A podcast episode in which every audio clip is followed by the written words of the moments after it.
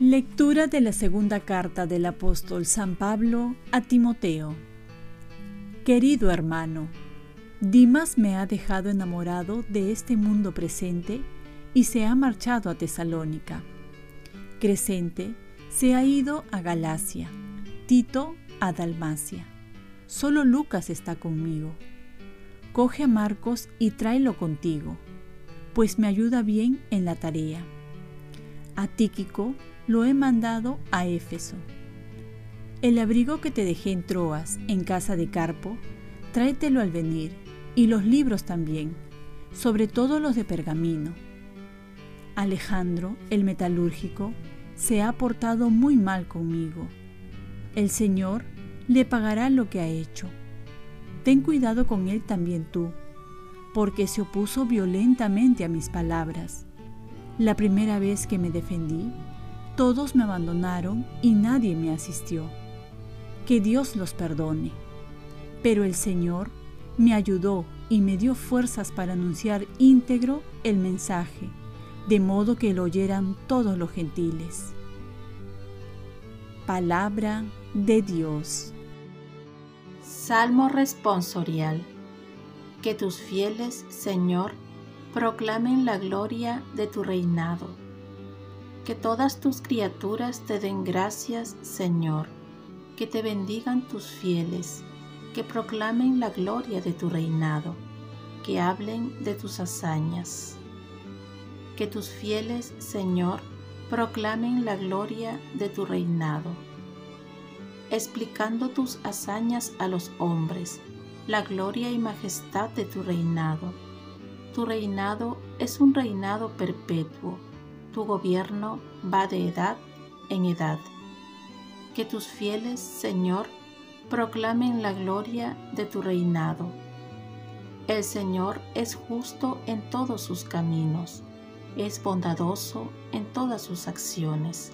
Cerca está el Señor de los que lo invocan, de los que lo invocan sinceramente. Que tus fieles, Señor, proclamen la gloria de tu reinado. Lectura del Santo Evangelio según San Lucas.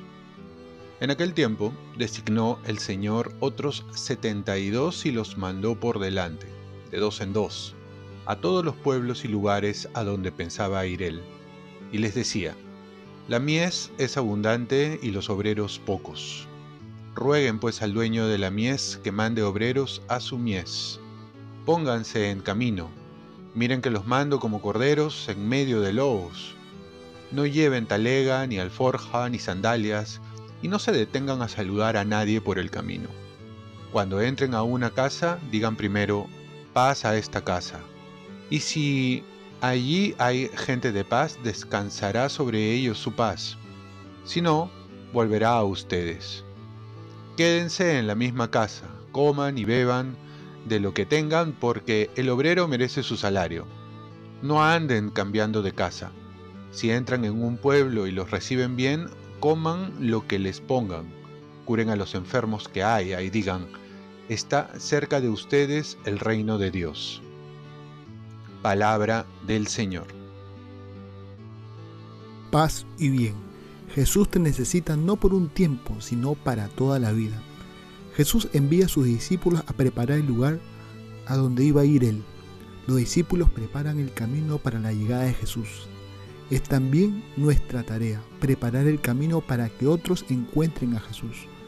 No tiene sentido pertenecer a un grupo de la parroquia si no te acerca a Jesús, o participar en procesiones de devociones si no te lleva a estar más cerca de Jesús. Y es que nosotros somos puentes entre el prójimo y Jesús también. Y lo mejor que podemos hacer a las personas es preparar su corazón para que tengan un encuentro personal con Jesús porque ahí comienza todo, ahí comienza la vida, ahí se encuentra el sentido de la existencia, ahí el corazón encuentra lo que está buscando. Y es que Jesús también sale a nuestro encuentro. Por lo tanto, debemos nosotros ser instrumentos, mensajeros, medios para que lleguemos al fin que es Jesús. No se puede ser medio y fin a la vez. Llevamos a las personas a Cristo para que se queden con Él y no con nosotros. Esto es nuestra tarea, no hay otra. Por otro lado, Jesús nos da un encargo, pedir por el aumento de obreros para trabajar por su reino. Y nosotros, ¿tenemos presente este pedido en nuestras oraciones o solo pedimos para nosotros? Es un encargo explícito pedir por las vocaciones, para que tengamos más personas comprometidas en anunciar el Evangelio, en trabajar de la mano con Jesús. No solo orar para que haya más obreros, sino también para que perseveren y sean santos. Porque muchos comienzan a trabajar por el Señor, pero por un lapso de tiempo, por un mes, por una devoción. Y después, ¿acaso la devoción de los Señor de los Milagros, por ejemplo, es solo para un mes o es para toda la vida? El trabajo para el Señor no consta de temporadas, sino de toda la vida y como dicen, 24 por 7, es decir, en todo momento. No es cuando estoy joven, cuando tengo tiempo, cuando me quedé sin trabajo, cuando no tengo familia o hasta cuando llegó la familia. No, a Dios hay que darle lo mejor de nuestro tiempo, o mejor dicho, todo nuestro tiempo cuanto sea posible. ¿Le estás dando tu tiempo para trabajar por el reino de Dios? Jesús te hace recordar que quiere contar contigo. Oremos, Virgen María, ayúdame a ofrecerme como obrero para trabajar por la viña del Señor. Ofrezcamos nuestro día. Dios Padre nuestro, yo te ofrezco toda mi jornada en unión con el corazón de tu Hijo Jesucristo, que siga ofreciéndose a ti en la Eucaristía para la salvación del mundo. Que el Espíritu Santo sea mi guía y mi fuerza en este día para ser testigo de tu amor. Con María, la Madre del Señor y de la Iglesia, te pido por las intenciones del Papa. Con San José Obrero, te encomiendo mi trabajo y mis actividades de hoy para que se haga en mí tu voluntad.